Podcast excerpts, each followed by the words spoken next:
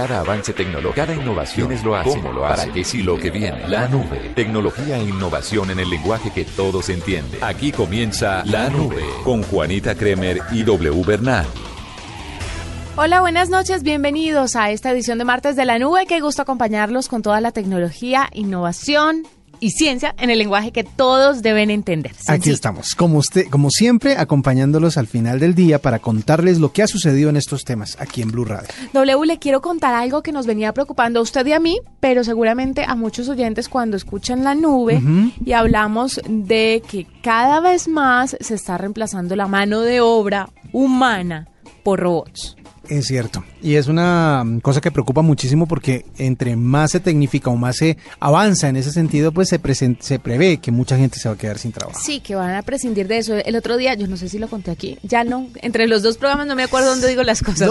desde que sean Blue, todo está bien. No, pero me acuerdo que el otro día contaba que había leído un artículo de la BBC donde hablaban sobre las horas de trabajo eh, de las personas y cómo impacta el medio ambiente. Entonces decía que, lo dije aquí, ¿sí? Sí, señor, decía, para los que no oyeron esa explicación o para los que no oyeron sobre ese artículo, les cuento. Busquen en los archivos de la... No, mentira. El artículo de la BBC contaba que si las personas reducían sus días de trabajo, o sea, que si los fines de semana no fueran de dos días, sino de cuatro, el impacto ambiental sería mucho menor. ¿Por qué? Nada más piénselo desde este punto de vista. Si usted no tiene que desplazarse a su oficina y eso multiplíquelo por millones de personas, pues obviamente va a bajar un poco las emisiones de carbón. Exactamente. Por ejemplo. Entonces, de esa manera, eh, el artículo continuaba y decía que la tecnología estaba apuntando a que algún día la gente deje de trabajar y se dedique a disfrutar la vida y que sean los robots y esta propia tecnología la que haga las labores que estamos desempeñando. De ahí surge la pregunta, entonces, ¿nosotros qué? ¿Qué va a pasar con nosotros? ¿Cómo vamos a vivir? Deberíamos ser los propietarios del robot que trabaja por ejemplo. Pues en cierta medida, mire, Bill, Bill, Gates se refirió a esto, el cofundador de Microsoft y filántropo eh, y magnate, hombre multi, multi, multi archimillonario, declaró el viernes que si un robot reemplaza el trabajo de un humano debe ser grabado a un nivel similar al que era el trabajador para permitir el financiamiento de otros tipos de empleo, en el que las personas son irreemplazables. Entonces pone un ejemplo bastante acertado y es el tema del cuidado de los ancianos o por ejemplo de la educación, donde todavía se necesita la agudeza mental del ser humano, lo instintivos que somos, los racionales para que eh, para desempeñar este tipo de labores. Entonces decía que las otras cosas mecánicas se le pueden dejar a los robots, pero que eh, los humanos podrían desplazarse a estos otros empleos que tienen una alta escasez de gente. Exactamente. Pues buena idea porque sí se requiere muchas personas trabajando en esas áreas y si pueden eh, pagarles lo mismo, pues sería bastante interesante que esa migración hacia otros trabajos se diera. El magnate de la tecnología refirió que el mundo de los negocios quiere seguir haciendo todos los bienes y servicios que tenemos hoy en día, pero prescindiendo del trabajo humano. Y que todas esas cosas que, todas esas otras labores que generan empatía y comprensión humana están disponibles. Lo que pasa es que no las estamos viendo, porque como estamos tan ocupados trabajando en, en muchas cosas mecánicas, por eso no sabemos a dónde acudir en caso de que un robot nos reemplazara. Así es. Pues bueno, muy interesante entonces. Explicación de alguien que ha generado muchísima de la tecnología que ahora sirve de soporte o de punto de partida para esos mismos robots. Mire, él dice, la sustitución de software, ya sea para los conductores o los, o los meseros o las enfermeras, está progresando. La tecnología a lo largo del tiempo reducirá la demanda de puestos de trabajo, especialmente en el extremo inferior del conjunto de habilidades. O sea que de una u otra forma los humanos podríamos desarrollar más habilidades para otras cosas, sino quedarnos en trabajo que puede hacer un robot. Exactamente, se puede educar a las personas para que desarrollen un tipo de trabajo un poco más complejo y le dejen esa parte operativa a los robots. Y seguramente Bill Gates hace estas declaraciones porque todo el mundo está abriendo los ojos frente a los cambios tecnológicos que hay, frente a los avances que tenemos y están sumamente preocupados. Es que en serio estamos a un paso de que las máquinas nos reemplacen. Sí, Skynet. Vea. ¿Sí? Cada vez se acerca más. bueno, yo le tengo otra noticia que puede ser buena. Usted sabe que una de las eh, cosas que más está sucediendo actualmente en el mundo y sobre todo con el tema de los migrantes que van a otro país buscando mejor, uh, mejores, eh, mejor calidad de vida, más ingresos, poder ayudar a su familia que se queda en la tierra en donde partieron, es la transferencia de dinero y muchas veces es complicada porque pues tienen que ir hasta una oficina o tienen que hacer un montón de cosas para poder enviar dinero. Pues resulta que en Estados Unidos se acaba de lanzar un servicio que se llama TransferWise. TransferWise lo que hace es activar una manera en que usted pueda enviarle dinero a otra persona a través de su chat. ¡Ay, qué bueno! En un inicio, en un principio, se va a hacer con el eh, chat de Facebook. Esa es como la, primera prueba, el Facebook Messenger. Así que esta empresa lo que quiere hacer es generar todos los protocolos para poder transmitir o para poder eh, enviar dinero eh, vía transferencia, obviamente, pero usando los sistemas de mensajería. En un principio el Facebook Messenger, pero la idea es que se pueda adaptar a cualquier sistema de mensajes. La mayoría de las, de las preocupaciones que surgen al alrededor de esto, obviamente, es el tema de la seguridad. Por ahora se puede configurar para que se hagan transferencias desde Estados Unidos, Canadá, Europa y Australia cuando estén enviando dinero en, la, en el eh, eh, Facebook Messenger, la página va a abrir una cosa que se llama el chatbox de, de TransferWise y ahí va a guiarlo paso a paso de cómo es que se debe hacer para que la otra persona reciba el dinero. No se ha todavía eh, contado de parte de la empresa que lo, que lo está implementando cómo funcionarán los sistemas de seguridad, pero lo primero que se han dicho es que todos los protocolos están presentando ante la Oficina de Patentes y ante todas las eh, autoridades norteamericanas para que esto sea efectivo y después de que funcione en Estados Unidos pues se puede expandir para el resto del mundo. Así que muy seguramente usted que de pronto nos oye en otra parte del mundo y le está enviando dinero a su familia en Colombia, es posible que dentro de poco tiempo tenga la posibilidad de hacerlo a través del chat. Usted está chateando con su familia y dice, eh, ya les tengo la plata para enviarla, mándela y la envía a través de esos protocolos de TransferWise. Que esos son otros empleos que se están quedando obsoletos, ¿no? Estas personas que hacen las transferencias, ir a los bancos, hacer las cosas presenciales, si bien hay algunas vueltillas que se deben hacer de forma presencial, ya la mayoría se pueden hacer por internet. Y entonces los bancos, ¿de cuánta gente tienen que prescindir? De mucha. de muchísima gente, aunque... Que para el dueño del banco lo máximo. Sí, claro. Pero para el pobre empleado... Es, es que ahí es donde está el problema. Los, los lugares, como usted lo decía hace un rato, los lugares operativos, los eh, servicios operativos ya los puede prestar eh, una inteligencia artificial, un robot, internet mismo, entonces eso causa preocupación. Yo pago todo por aplicación. Yo también. Yo tengo todo automatizado, de hecho. Yo cuando veo mi quincena me queda un poquitico chiquitico, pero sé que es mío. Porque el resto ya se fue para donde debería ir. Ya la aplicación lo repartió por Exactamente. Donde Eso está bien. Bueno, ahí lo tienen. Escuchas La Nube en Blue Radio.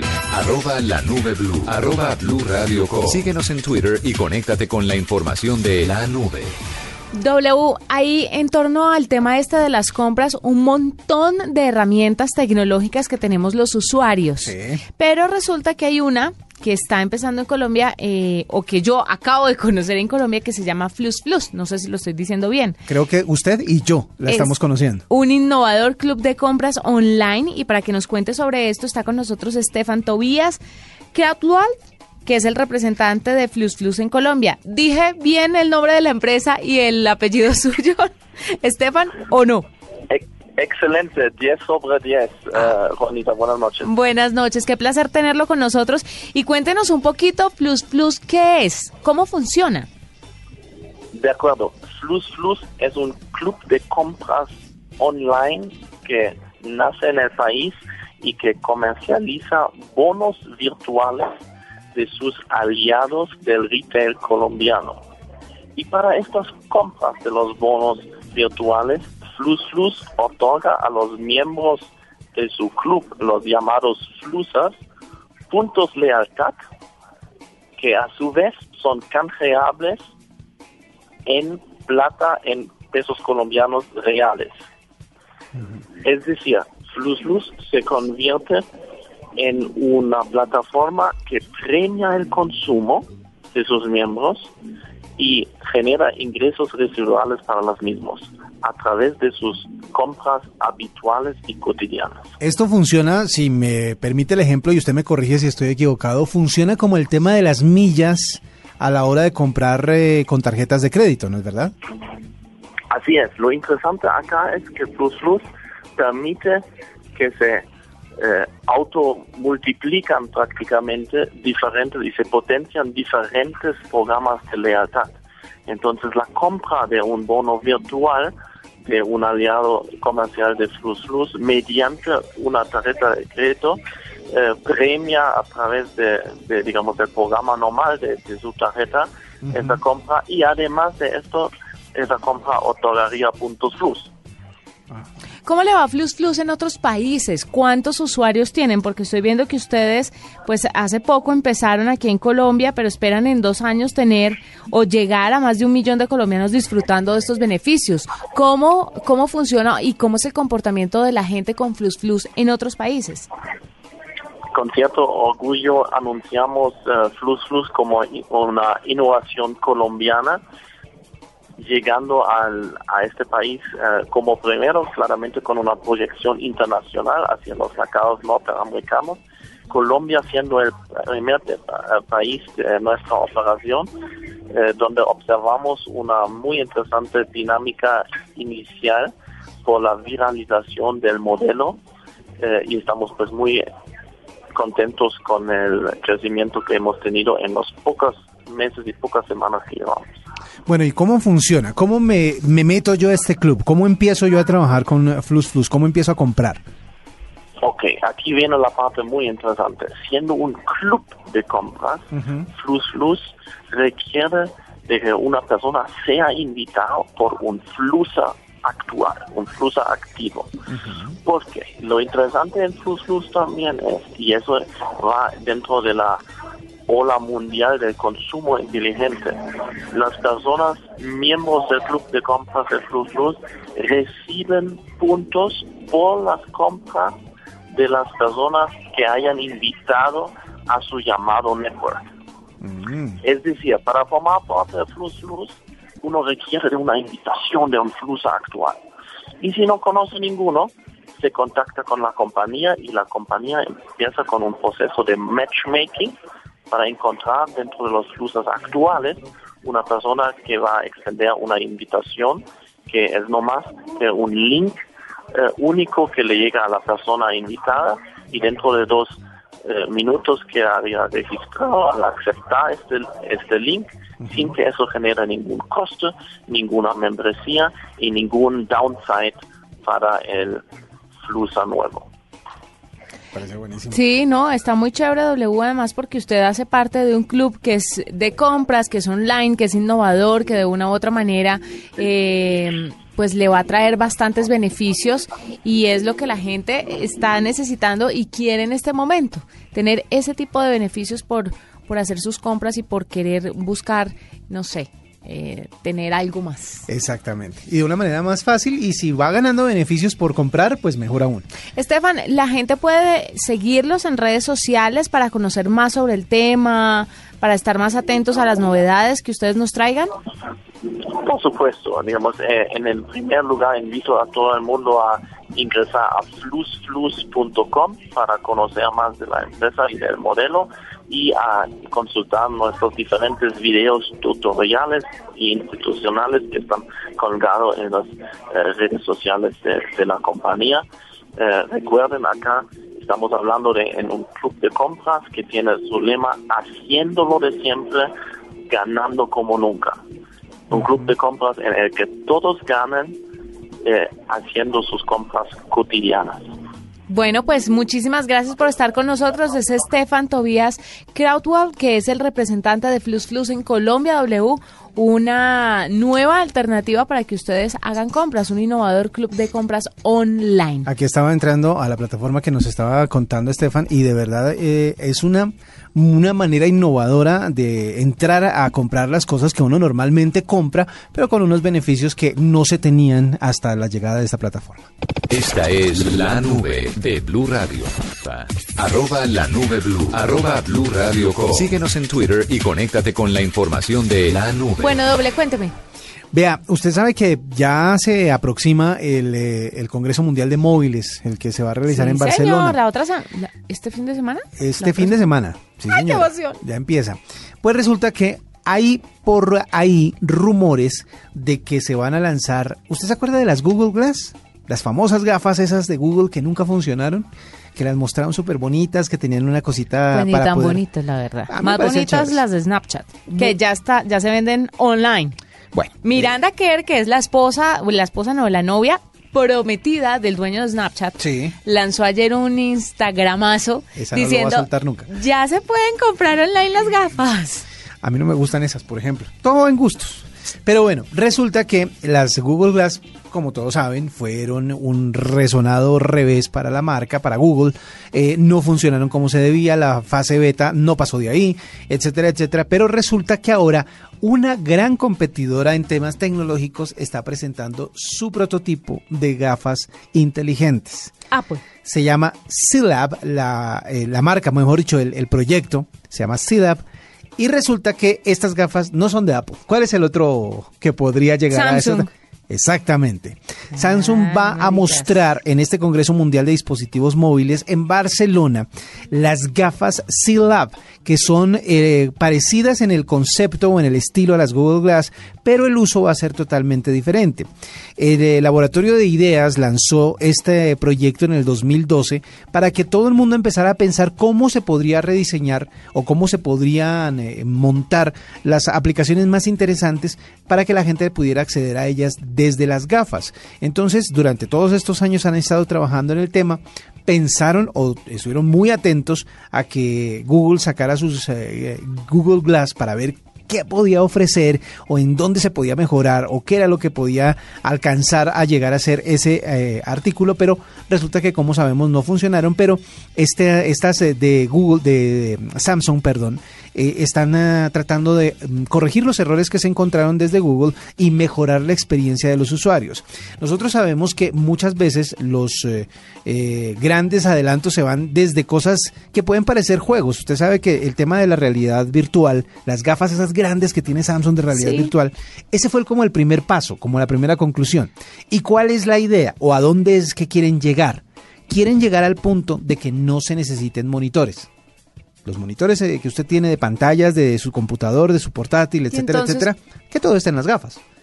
Es decir, que usted pueda ver desde sus gafas todo lo que necesita. Sí, pero ¿cómo va a hacer cosas? ¿Cómo, ¿Cómo va a hacer cosas que tienen que ser tangibles, que tiene que tocar, que tiene, o sea, Justamente, si usted se da cuenta, en la realidad virtual, en las gafas de realidad virtual, usted puede es que hacer- nunca me las he puesto. puede manipular las cosas de esa realidad a través de las de las gafas con sus manos. ¿sí? Pero necesita un monitor para Nece- eh, eh, pero darle clic a algo. justamente esa es la idea, llegar a quitar el monitor, que usted virtualmente pueda llegar a manipular lo que necesite. Si usted necesita navegar, que simplemente con los movimientos de las manos o de los ojos Que estén conectados acceder- a las gafas y las Exactamente. gafas hagan, ah. hagan todo. O sea, que Y las, gafas, sean el monitor. Exactamente, que las gafas les sirvan de monitor. Entonces es, es una es algo muy ambicioso, pero el primer paso era ver la adaptabilidad de los ojos a esos monitores tan cercanos. Que ese fue uno de los problemas que tuvo Google con el tema de las eh, Google Glass.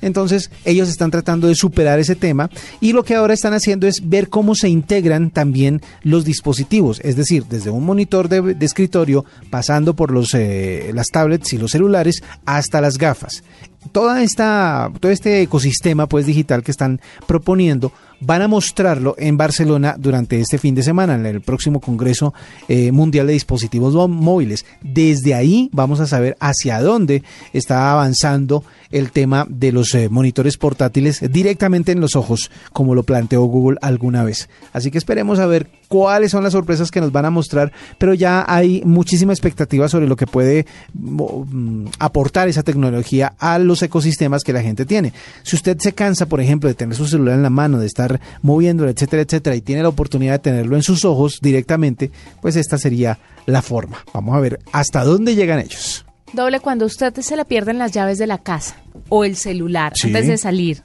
que está buscando las cosas pues para agarrarlas e irse. ¿En dónde busca sus llaves? ¿O en dónde busca su celular? En los bolsillos. Que es de donde lo comúnmente sí, las guarda. Bolsillos de la chaqueta que puso Cuando no las encuentran en, en los bolsillos, ¿a dónde acude? Entra la desesperación. Claro, sí, cu- cuando usted entra en pánico, pero Entra en- después del pánico, ¿en dónde va a buscar? En el carro. No, usted está en la casa todavía. Ah, no está en la casa todavía, no he salido de la casa Ajá. en la, en la chapa. No sea que las haya dejado puestas. ¿Qué me ha pasado? Claro, sí, yo. Y por fuera. Sí, muchas por veces. fuera. Bueno, pero no. ¿No es ninguno No, de esos no, no, lugares? no. Dios mío, ya me asusté más porque si no están ni en el bolsillo ni en la chapa, puede haberlas perdido. Mire, aquí viene algo de ciencia y es que se hizo un estudio en una universidad en Londres donde explican de manera sencilla cómo encontrar las llaves que no encuentran antes de salir de la casa o el celular o esos objetos chiquiticos que siempre tenemos que llevar cerca y que siempre nos metemos en el bolso o en los bolsillos antes de salir de la casa Sí. y se nos pierden constantemente. Dice el estudio que los seres humanos naturalmente buscamos las cosas en los lugares más complicados y con más desorden. Y no en los lugares más obvios porque tenemos una visión periférica que si estuvieran ahí, eh, Ya los habríamos visto. ya los habríamos visto. Pero nuestra mente nos juega una mala pasada y nos lleva a los lugares más comunes. Encima de la mesita, pegadas, eh, las llaves pegadas en la chapa, en los bolsillos. Pero resulta que cuando estamos en el calor de la búsqueda, no tenemos que buscarla en los lugares comunes porque con nuestra visión periférica ya las habríamos encontrado. Tenemos que ir a los lugares más desordenados de la casa y buscarlas allí, porque Eso- allí las van a encontrar. Eso explica por qué muchas veces uno busca cosas que tiene en la mano. ¿Sí le ha pasado? Que a veces está buscando algo y usted lo ¿Dónde tiene en la está? mano. ¿Dónde está? ¿Dónde? Sí, Y lo entra en uno en donde se... Me ha pasado con el celular, pero ¿dónde está? Y lo tiene uno en la mano. Y lo tiene en la mano, que es lo más sencillo, Claro. pero siempre los humanos nos enfocamos en buscar en los lugares más complicados. Entonces no hay que perder tiempo buscando las gafas en lugares, buscando las gafas o las llaves en lugares sencillos que con nuestra visión periférica tengamos en el radar, sino ir a los lugares más complejos. ¿A Uy, ¿Usted, lo ha buscado de pronto en la nevera? ¿Alguna vez se le ha quedado algo en la nevera? Una vez. Y tengo que confesar porque yo llegué de, de, de afuera de la casa, pues llegué con una de esas cajitas que pide uno para llevar cuando compra comida, más de la que se puede comer y luego Sí. pide que le empaquen para llevar. Bueno, entonces llegué y dije, voy a meter esto a la nevera. Y traía en la mano tres cosas, la cajita, las llaves y el celular. Mm. ¿Sí? Después me quedé con las llaves en la mano y empecé a buscar el celular desesperadamente en todas partes. Pues el celular lo había dejado al lado de la cajita. En la nevera. Sí, suele pasar. Lo A mí había- también me pasó se me una había vez. quedado ahí porque como que me pareció natural soltar todo menos las llaves que la tenía como en un dedo, soltarlas ahí y ya, cerrar e irme. Me pareció no- lo más natural del mundo, pero sí, muchas veces pasa eso. Y son esas distracciones las que hacen que, o más bien, esas rutinas que uno tiene, lo que hace que siempre uno confíe en que las cosas están en donde siempre están. Y por eso es que uno se confunde fácilmente. Me parece bonito el, La ciencia haciendo de las suyas y explicándonos nuestro comportamiento. Y le quiero hablar de la, bueno, esto no tiene mucho que ver con Colombia, pero sí vale la pena que se den cuenta de cómo el caso de Uber está revolucionando también otras partes del mundo. No Sí. solamente hay revuelos aquí en nuestro país porque se intensificaron las huelgas de taxistas en Italia, por ejemplo. Está paralizado el tránsito en Roma, Milán y Turín y se convoca eh, a una serie de leyes de choferes que lo hacen porque resulta que van a beneficiar a Uber. Entonces los taxistas están rebotados en Italia y están muy preocupados porque se viene la Semana de la Moda en Milán. Entonces, obviamente, Claro. necesitan taxistas que transporten a los fashionistas, a los diseñadores, a millones de turistas y están parados aeropuertos, estaciones de trenes. La ciudad está paralizada por el tema de los taxistas y su huelga en contra de Uber. Vea pues, impresionante. Oiga, le tengo más información acerca de todos los movimientos que hay en, eh, en el mundo alrededor de mm, alrededor de eh, la seguridad o más bien de la veracidad en las noticias o en los posts que se eh, agregan a diferentes redes sociales. Están eh, trabajando fuertemente en evitar que las noticias falsas lleguen directamente a Facebook o a Instagram o a Twitter, porque esto ha causado un montón de problemas en términos de credibilidad en esas redes y también para los medios de comunicación que tienen alojadas en redes sociales páginas, fanpage, etcétera, para que eh, la gente las consulte. Eso ha sido un problema grave, un problema serio y que estalló, como todo el mundo recuerda, en el tema de la elección presidencial de Estados Unidos, porque ahí se se, que, se evidenció la cantidad de noticias falsas que circulan por estas redes. Pues resulta que Google y Microsoft están uniéndose para poder eh, evitar sitios que tengan ese tipo de información de los resultados en las búsquedas de esas páginas. Usted sabe que Microsoft tiene Bing, por ejemplo, que es el buscador de, ellos, y Google, pues que es el eterno, eh, el que la mayoría de las personas usan a la hora de hacer sus búsquedas. Pues eh, lo que hicieron fue filtrar o están tratando de filtrar la mayor cantidad de sitios que contengan noticias falsas o noticias eh, de información de dudosa procedencia para que nunca aparezcan en los resultados de las búsquedas. O sea, están haciendo también esa parte para evitar que la gente tenga o se invada, se llene de noticias que no son reales. Eh, Bing es el primero que ha dado como eh, una, una banderita pues de éxito en el Reino Unido. Lo mismo está haciendo Google en diferentes partes del mundo. Este acuerdo entre los dos grandes de la tecnología está evidenciando que de verdad la cruzada por evitar las noticias falsas está siendo bastante fuerte y está liderándose desde grandes de la tecnología. Ya lo anunció Mark Zuckerberg, ya lo anunciaron eh, desde Facebook eh, para esta red social y ahora Google y Microsoft están unidos para evitar que la gente encuentre noticias de sitios que no sean certificados o sitios que no tengan la veracidad eh, tradicional en sus noticias. Por eso es que usted cuando empieza a buscar noticias sobre algo, sobre, por ejemplo, hoy se mete usted a, Google y empieza a buscar, se va a dar cuenta de que aparecen resultados indistintos únicamente por el orden de relevancia o por el orden de aparición dentro de la red. Pero estamos, pero firmes con el tema de las noticias falsas, ¿no? Porque la idea es evitarlas y llegar a un punto en el que cuando usted abra una página y consulte noticias se dé cuenta de que son reales y que tenga quien lo certifique. Bueno, de esta manera terminamos la nube de hoy. Fue un gusto acompañarlos con toda la tecnología e innovación en el lenguaje que todos entienden. Nos oímos mañana después de las 9.30 de la noche. Que la pasen bien. Chao. Hasta aquí la nube. Los avances en tecnología e innovación de las próximas horas estarán en nuestra próxima emisión. La nube, tecnología e innovación en el lenguaje que todos entienden. La nube por Blue Radio y bluradio.com. La nueva alternativa.